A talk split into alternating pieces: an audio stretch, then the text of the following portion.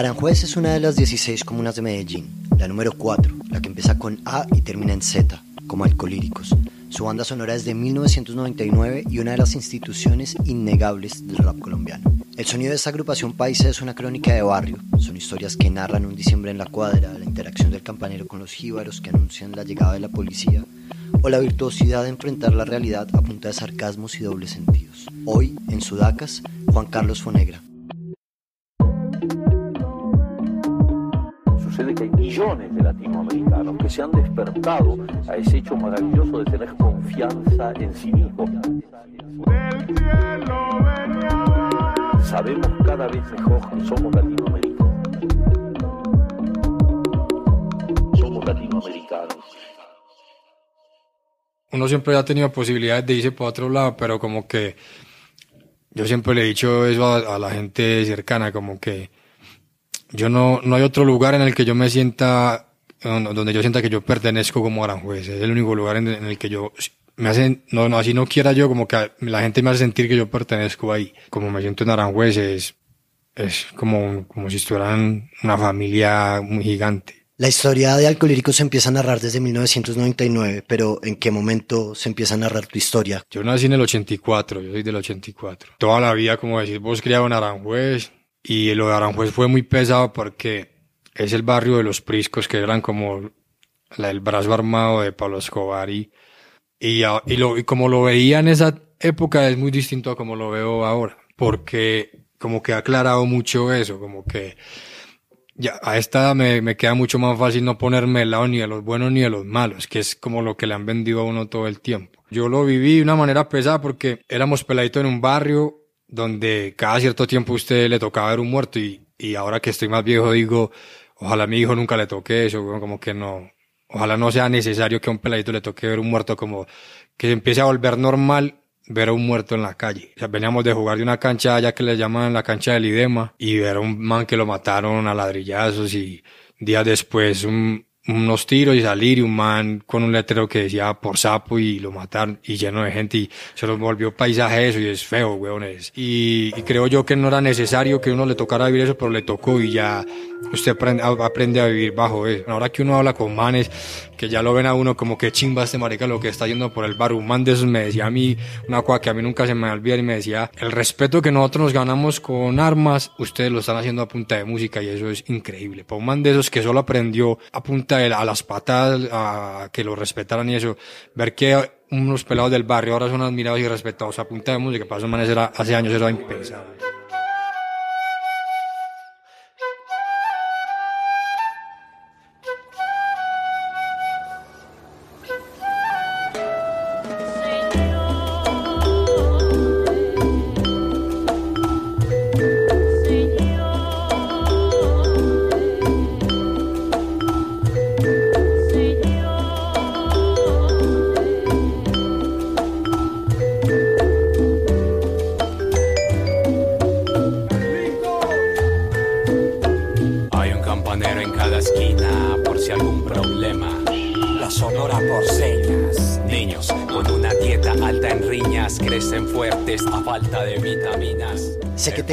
Entre salsas y boleros.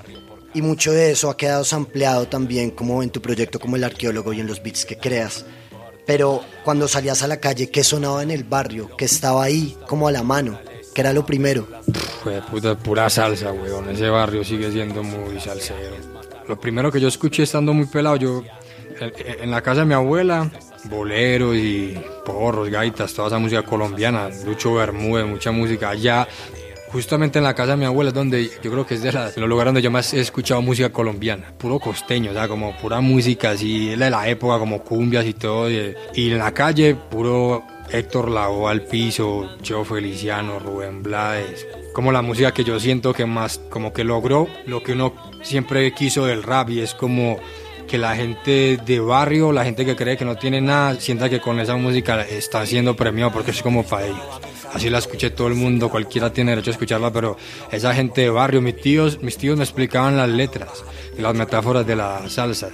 Cuando hablaban de la droga, porque cómo lo hacían y eso, eso me parecía a mí brutal. Como esos manes se sentían privilegiados al entender el slang de la salsa, weón. Eso es el, como la banda sonora de, de, uno desde peladito toda la vida. Que además crecieron juntas, ¿no? O sea, el Bronx tenía de un lado el hip hop con África Bambata y del otro lado tenía la Fania con eh, Johnny Pacheco y con Héctor Lavoe y demás, y todos de una u otra manera, en uno u otro idioma, están hablando de la pandilla, del barrio, del tráfico y demás. Y siento yo que también, lo dicen ustedes en Laura Ronda, también hay como esa misma esencia un poco como en el barrio, ¿no? También está como el tema del microtráfico, por así decirlo, también está como esa, esa vida un poco como de la pandilla y demás. ¿Cómo sientes que todo eso va creando un camino para que tú empieces a narrarlo y decir como, sí, no quiero hacer canciones de amor, sino que me gustaría empezar a hablar de mi barrio, ¿de dónde viene esa idea? Compadre, eso viene de la escasez de esa música actualmente, como de que todo funciona así como uno buscando el equilibrio. Cuando empezamos a rapear, había un exceso de esa temática y no la hacíamos, hacíamos otras cosas. Y pasaron muchos años y empezó a, flaquear eso y empezó a escasear esa música callejera de barrio, esa música que le hace justicia como a, que todo no es el amor, así sea muy importante, que no todo es la plata, ni la piscina, ni la mansión, ni el carro, ni, ni lo bonito que es la vida, que así sea bonita a veces y es como lo otro, no se puede ocultar, esa gente sigue viviendo ahí. ¿Tuviste algún empleo antes de empezar como en el rap o el rap siempre fue tu, empleo de alguna manera? No, ojalá, ojalá siempre hubiera sido el empleo, no.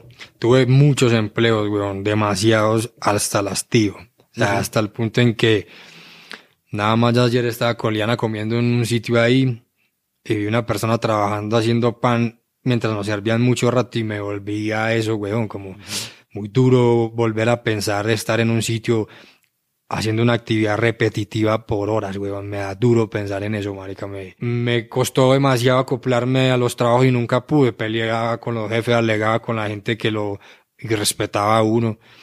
Porque me tocó trabajar en estampaciones así de camisetas y textiles y cosas muchos años trabajos piratas, weón, donde usted no tiene garantías de nada. Me tocó hasta pedir cédulas en una discoteca así para que no entraran menores de edad un tiempo, weón. O sea, como que todo el tiempo lo que, lo que enfrentamos es trabajando en empresas, por ejemplo, en el caso mío, es como todos, todos, la mayoría de jefes coincidían en que lo que uno le gusta y quiere hacer es una perdera de tiempo porque a ellos les favorece que usted no tenga ni aspiraciones, ni hobbies, ni arte, ni nada, ni talento.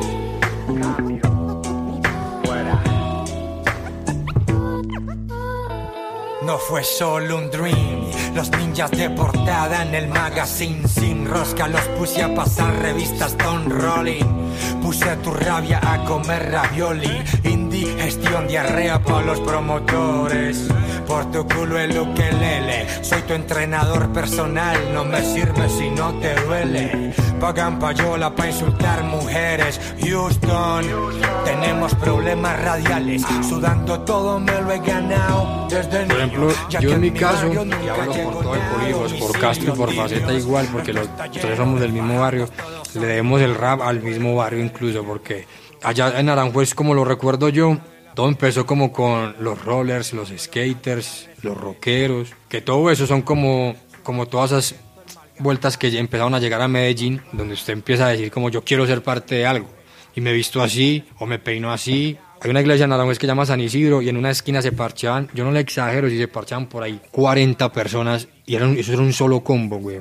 Y terminó siendo un combo de puros raperos y mi hermana que es mayor que yo iba a farras de raperos allá y yo me le pegaba, no, no me dejaban entrar, pero me le pegaba a ir a ver como qué pasaban esas fiestas, cómo se vestían y eso siempre me llamó como mucho la atención y siento que por eso le debemos el rap a eso, porque amigos de Castro del colegio eran ya raperos y Castro empezó a coleccionar música y los amigos le pasaban cosas y Faceta lo mismo, los amigos del colegio, todos raperos y pero no entendiera por qué, o sea, en qué momento todos decidieron. Yo me atrevo a decir incluso que en esa época habían más raperos que ahora. O sea, como que fue una época muy de que todo, prácticamente todo el mundo era rapero. Cuando usted mira, todos los pelados se encontraban en el rap. Luego crecieron y, la, y la, a lo mejor la camada que vino después de los que quedamos somos nosotros, pues. Viajemos a 1999, Aranjuez, tu casa, Faceta y Castro, cómo se reúnen, cómo empiezan a espesar esa olla para que diera un poco como el resultado que es Alcolíricos? ¿Cómo fueron esos primeros días?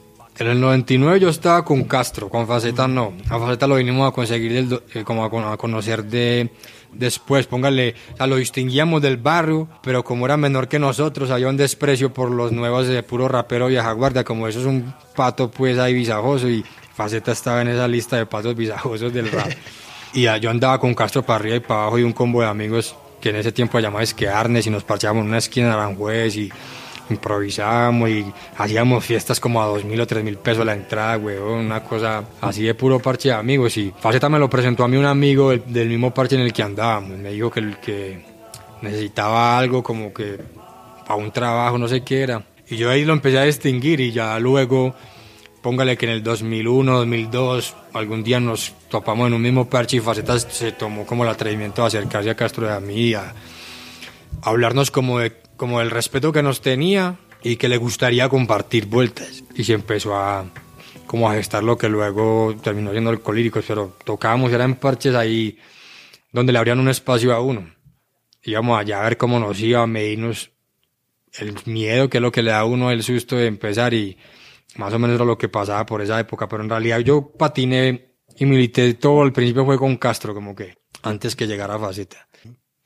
Antes de el rap, la primera afición que tuviste fue el fútbol y sé que parchabas mucho en la cancha. ¿En qué pensabas cuando eras niño, digamos, creciendo en ese ambiente, pero también proyectándote a qué querías ser? O sea, creo que el apodo de Gambeta no es gratuito, ¿no? Sí, yo digo que todos los pelados que crecimos en Aranjuez, incluyendo a Castro y, y, los parceros con que yo andaba para arriba y para abajo, todos queríamos ser futbolistas algún día. Era un sueño, es el primer sueño como que uno tiene a la mano es de las pocas cosas que uno siendo un pelado de barrio ve más cercanas. No sé por qué uno, por eso lo he hecho destacar en un, en un grupo de amigos, en un campeonato barrial, jugando fútbol, cree que ya no tiene que ir a nada más, ¿sí me entiendes? Yo no tengo que ir a la universidad, no tengo que hacer nada más, no tengo, tengo el fútbol, weón, y eso, como que siendo un niño, entendió que parece un don, porque jugábamos con amigos que eran más malos que un puta y uno decía, bueno, si yo juego más que este man y soy destacado por ser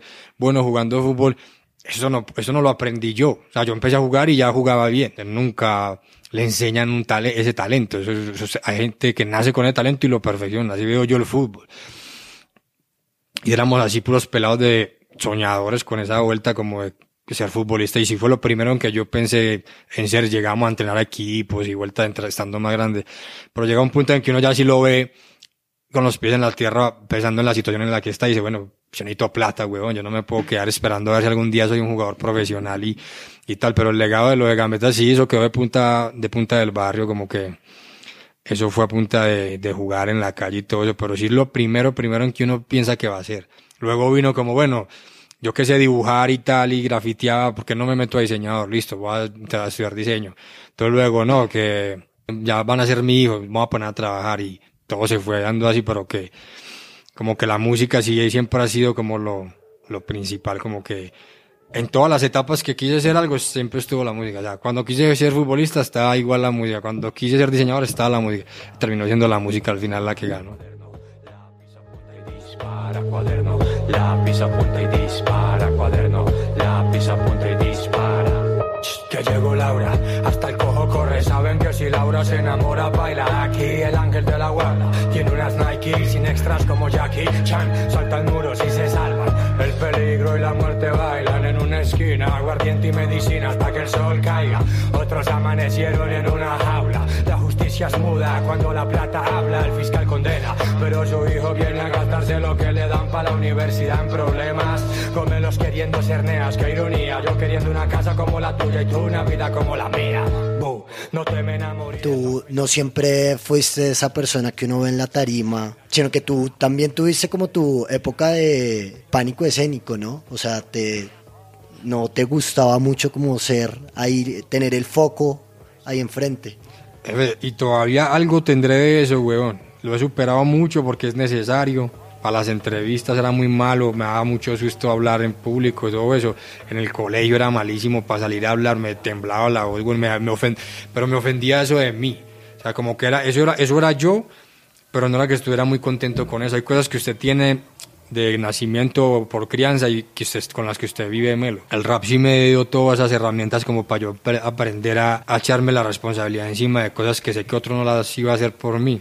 Pero de peladito era demasiado tímido, weón, muy, muy exagerado. Me daba hasta pena bailar delante de mis familiares. Yo bailaba salsa y me había metido el papá de Castro. Me daba la liga por bailar y me da pena eso. Y así me la, me la pasé todo el tiempo, como un peladito tímido, muy tímido, exagerado, weón. Yo recuerdo cuando hice las primeras rimas y tal, y, llegaban los parceros y me decían que les mostraba, y cuando les iba a empezar a mostrarme, me asfixiaba, porque siento que el, la sensación física o los nervios que daba eso me ganaban y no me dejaban hacerlo bien. Y me pasó varias veces hasta que un día dije, bueno, ya soy bueno ya haciendo esto lo que no soy capaz de superar aún es como la, la timidez y ahí empecé a entender como que, que tenía que trabajar en eso, si no nunca iba a lograr, como se dice, hacer nada, weón. Entonces empecé a camellar en eso, en cómo hacer que, que las emociones o lo, lo que con lo, o la personalidad mía no arruinara como lo que yo buscaba hacer y empecé a trabajar en eso, hacerlo más seguido. Llegaba un parche en, la esquina donde nos manteníamos y les decíamos a improvisar y yo cagaba el susto y les decía, cuando me seguían el hilo, me empecé a meter en cosas en las que me exigiera mucho sentir miedo y cagarla.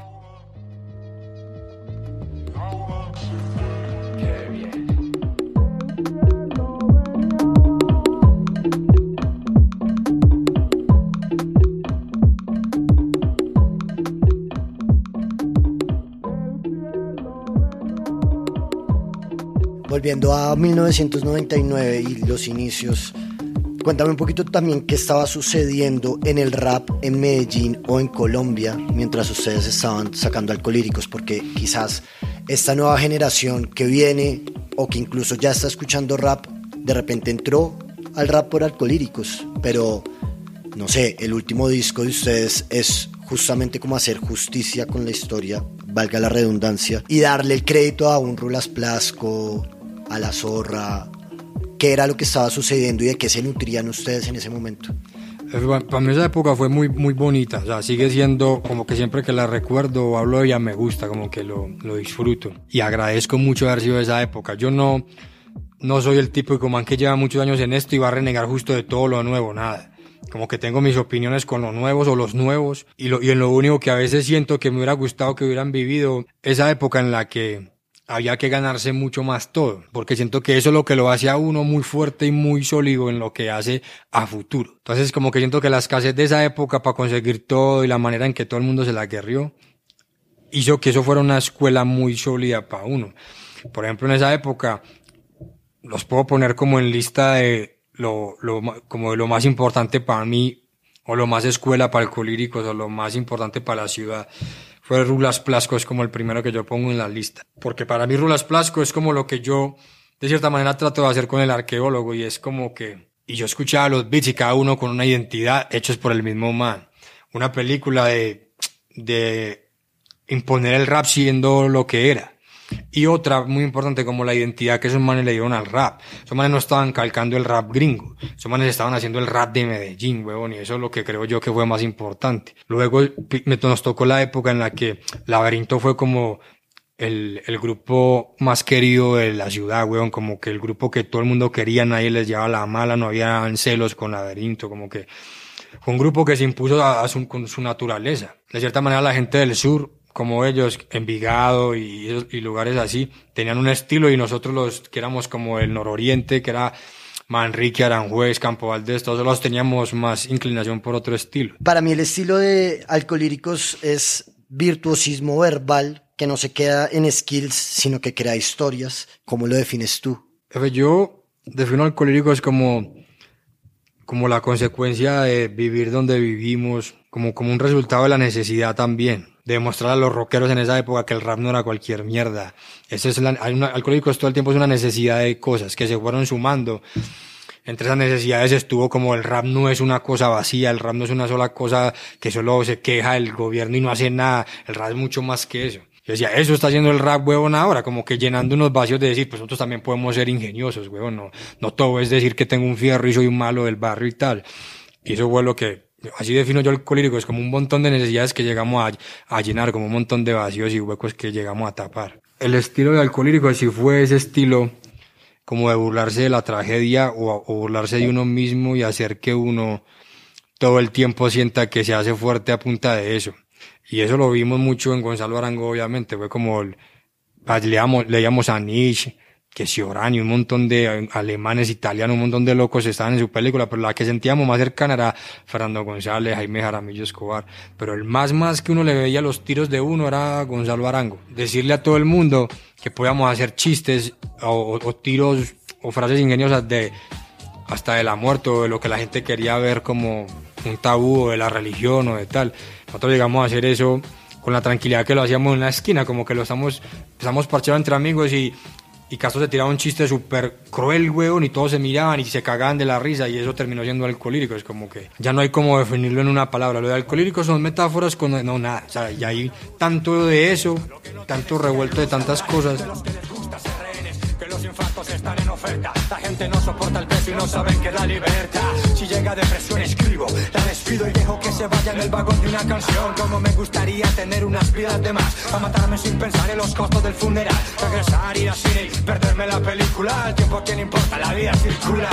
Tararea lo que pueda recordar. Quiero caminar sin pensar en lo que queda atrás. No tengo con qué pagar la felicidad. No hay más plazo. Yo silbando y el mundo cayéndose a pedazos. Repaso esa canción que da vueltas por mi cabeza. Esta la oración del que no reza. Quiero tropezarme con la suerte. Para presentarme, no para escupirla por no haber venido antes a verme. Quiero encontrarme al diablo borracho en un parque y sin reprocharle. Tomarme unos cuantos de su. En Hazmelo Rap dicen: Hace 15 años nos decían ñeros, ahora nos escuchan hasta metaleros y punqueros y generalmente el rap siempre ha estado cargado de estigmas. ¿Con qué cosas han tenido que lidiar en la industria musical o en la misma calle? Ustedes siendo raperos y siendo de Medellín. Pues siempre ha sido como el prejuicio, weón, como que Comediantes de Velorio fue una canción que, por ejemplo, salió de una.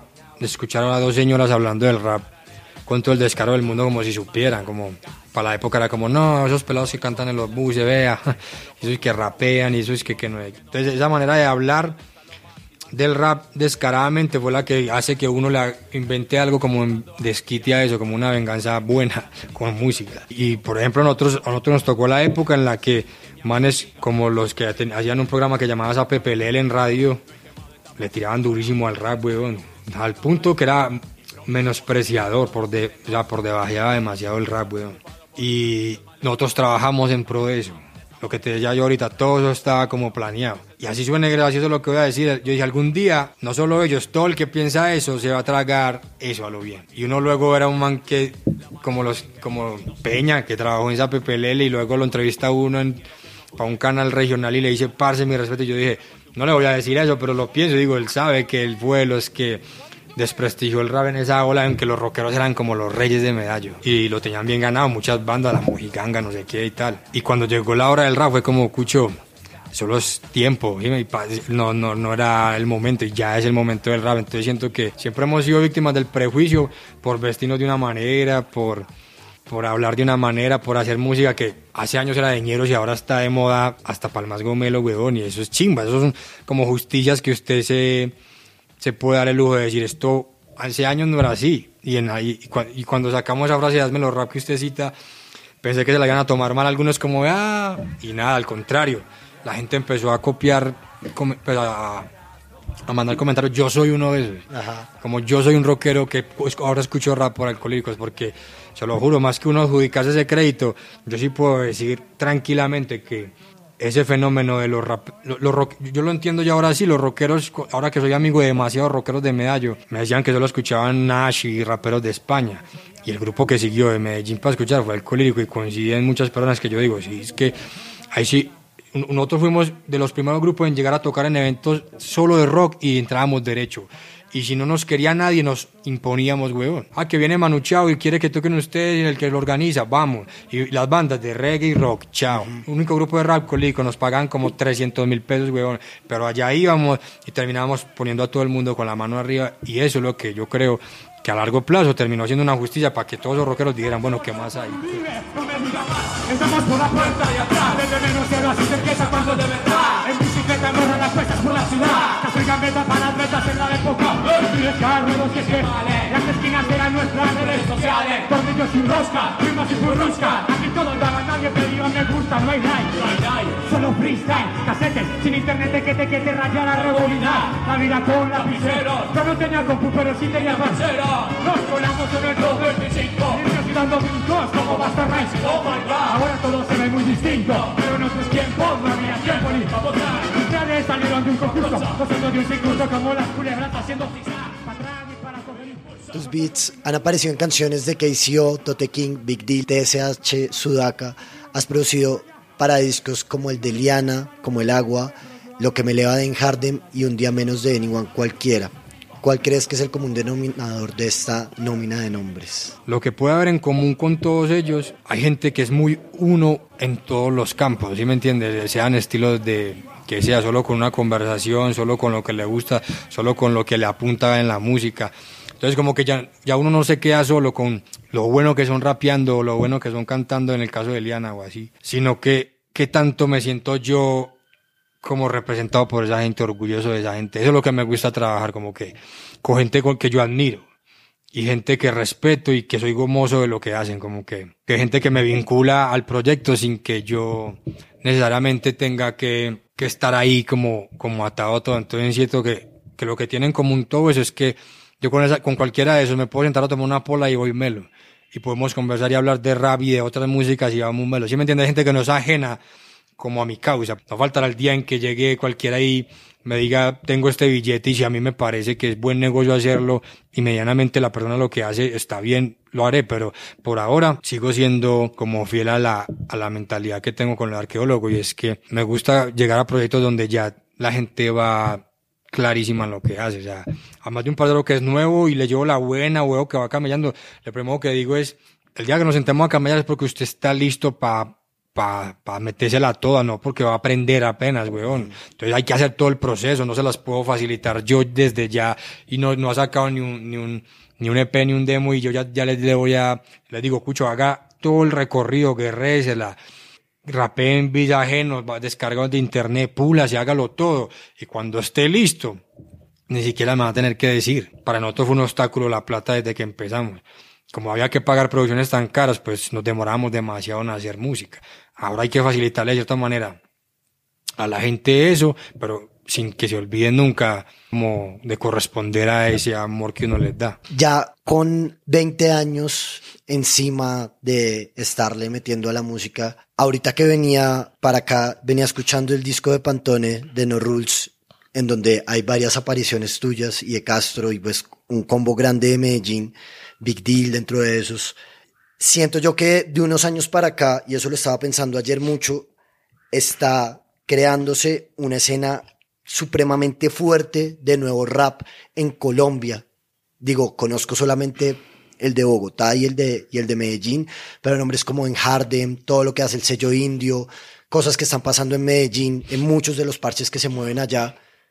Con 20 años ustedes en esto, ¿cómo ves esa nueva cepa de, de, gente, esa nueva sangre, que sientes que le hace falta no solamente a ellos, sino quizás al rap nacional en toda su amplia geografía para volverse un movimiento más contundente? Siento que va muy bien con las cosas a mejorar, como vos ya lo decís, que qué cree que le hace falta. Uno siempre, siempre está pensando en eso, siempre. Siempre le está diciendo a los panas, pila con esto, pilas con esto, no descuide esto, tampoco hay que ser tan condescendientes con eso. Como que uno está ahí, de cierta manera, como sirviéndoles de, yo ya pasé por ahí, entonces le estoy ahorrando un poquito el camino para que no le toque cagarla igual. Creo que es eso, como que hay mucho potencial, hay mucha más facilidad de producir, de producir y hacer cosas chimbas a su gusto, tener beatmakers más a la mano como para quedar contento con un resultado final, pelados que tienen cosas que aportar como Luis Siete Lunes, como que los escucho rapear y me, como que me veo ahí, me alegro de que, pelados que no son ni siquiera necesariamente del mismo barrio que uno o viven en otras condiciones puedan ser muy honestos en el rap. Big Deal tiene mucho de eso, como que lo que más siento yo que más disfruto a veces del rap, aparte de las habilidades y el talento que tengan para rapear y escribir, es como la sinceridad. Siento yo que prácticamente el rap es una música que se inventó para pura, para decir verdades y ya. Como que es una música que a lo, de cierta manera trata de no dejarle demasiado espacio a, a crear un personaje ficticio y ya, y no, y no es real ni existe ni nada. Entonces siento que eso es lo que veo yo en, en la nueva o la de algunos o, con los que más me siento identificado. Si a usted le gusta el rap, pille cómo va el rap, o pille dónde va, o pille lo que puede seguir siendo sin necesidad de que tenga que estar usted todo el tiempo desbaratando esto para que le quepan todos los gustos. Yo siento que la escena ha crecido, se ha hecho fuerte y falta. Por ejemplo, usted que me lo pregunta, una de las cosas que yo creo que siempre ha faltado es dirección, weón. Visión y dirección en las cosas que cada uno hace. ¿A qué voy yo puntualmente? Siento que hay un montón de pelados talentosos que les hace falta un- la mano de un man más, con más cancha y más recorrido que los ayude a aterrizar un poquito ciertas cosas. Porque cuando veo que van solos, cometen un montón de errores que uno dice, güey, puta, se puede, pero como para lo que ha pasado o para los referentes que hay, es muy normal que esos errores no, no deberían de repetirse, weón. Pelados talentosísimos. Que se le parchan a uno, gambeta, ¿cómo fue? No sé qué. Yo soy de batalla de gallos, improviso. ¿Cómo es la vuelta para triunfar? No le falta sino que le... Así, weón, lo dicen en otras palabras, pero ¿cómo hace uno para ya estar goleado en el rap? Y eso es lo que tiene que coger un man que lleve tiempo. Le digo, ahí es donde empieza a notarse más la necesidad de lo que usted llame triunfar o pegar y la música empieza a quedar en un tercer, cuarto plano en las cosas y ya, ya no hay música chimba, ya no hay con qué trabajar, ya no hay que promocionar, ya no hay como decir, Narváez, escuchas todos estos pelados, no hay nada que mostrar. Solo un montón de pelados con mucha hambre de ser famosos. Por ejemplo, viendo documentales y huevonadas pillo que desde que Snoop Dogg empezó, Warren G, y todos esos manes eran unos peladitos, ya tenían a otro Dre, a D.O.C., a manes que les escribían o les redirigían sus letras, huevón, les decían, escucha, eso está muy bien, pero esto está mal, esto está mal.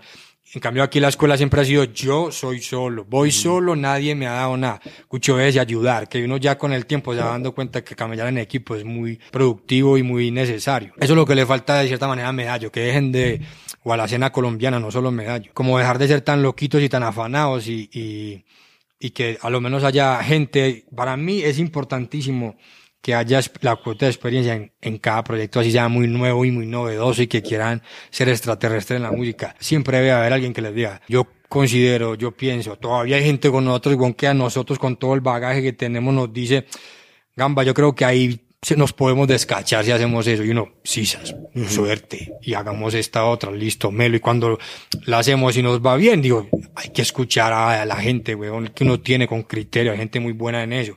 Hay gente que sin ser pero le salva a uno la patria, le dice, yo creo que es mejor esto. Y dicho y hecho. Entonces, si pillas a lo que yo voy, eso es lo que yo creo que le hace falta a Medellín, a Bogotá, a Cali, a Cartagena, a Pereira, a cualquier ciudad donde haya rap. Ya no hay excusa para decir que hace falta apoyo, ni plata, ni, ni recursos, nada, está todo bueno. Lo que falta es como cierta madurez y pies en la tierra para emprender un proyecto, weón. Que hay gente que lo emprende y llega un man y les propone cualquier ideita boba y pum, lo mandan a la mierda, se cagan en, vulgarmente en la clientela, van por otra y esa otra no les sirve y vuelven a este y ya nadie los quiere. Ese es el problema. Aquí falta dirección, weón. Falta que la gente les diga, esto ya pasó en el 99 y 2000. Estos grupos y estos grupos hicieron esto y pille donde están ahora. ¿Quiere eso? No. Entonces vamos por acá, weón. Chao. Si tuvieras la oportunidad, ¿cambiarías algo de lo que ha sido tu vida en los últimos 20 años? No. Nada. Yo creo que nada, porque yo creo que justo en este momento o un tiempo para acá, como que a veces sí digo, como que cosas duras que me tocaron en la vida, a veces lo hablo con gente muy cercana a mí, tomándome unas polas, digo, si, hubiera- si era necesario que me hubiera tocado comerme esta mierda que me comí, esto que me pasó y me dio tan duro y me daña la vida, weón. Y después veo todo el provecho que le saco a eso. Y digo, no, es que sin eso no, no sería nada, no contaría nada de lo que cuento, lo que cuento no tendría el peso que tiene, no, sería nada. Entonces, yo le debo todo a lo, a- incluso hasta lo malo que me ha pasado. Entonces, yo no, más que arrepentirme, recuerdo cosas y ya, pero no, no, no me arrepiento de nada. Siento que incluso nos hemos puesto en un lugar en el que debemos de estar orgullosos de haber pasado por tanto y no haber bajado la guardia y haber soltado las armas y haber dicho, listo, ya me ganaron, perdí el año, nada. Entonces, por eso yo como que vamos melo así, güey. Gambetta, gracias. A usted, compadre, por la invitación, una chimba. Sucede que hay millones de latinoamericanos que se han despertado a ese hecho maravilloso de tener confianza en sí mismos. Sabemos cada vez mejor que somos latinoamericanos. Somos latinoamericanos. Gracias por escuchar 070 Podcast. Sudacas es nuestro nuevo podcast del año. Si quieren saber más sobre Sudacas, sigan sus redes disponibles en Instagram buscando Sudacas Podcast o buscando 070. Sudacas es dirigido y producido por su anfitrión Sebastián Narváez. La música fue hecha por Sola M. Este episodio cuenta con música de Alcolíricos. La imagen fue hecha por Camila Bolívar y la edición es hecha por María Fernanda Fitzgerald y Sebastián Payán.